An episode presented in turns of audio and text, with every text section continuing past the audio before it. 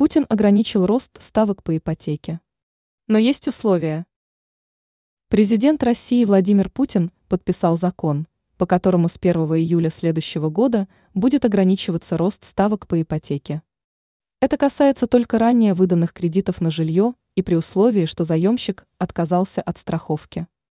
Документ опубликован на официальном портале правовой информации. Как говорится в законе, если гражданин отказывается от приобретенной при оформлении страховки, банк имеет право повысить процентную ставку.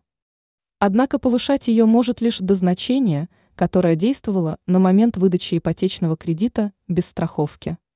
В настоящее время при оформлении ипотеки обязательно только страхование самого объекта недвижимости. Иные виды страховки являются делом добровольным – но для незастрахованных заемщиков банки устанавливают в основном более высокие ставки. Ранее сообщалось, что в России планируют расширить лимиты по льготной ипотеке.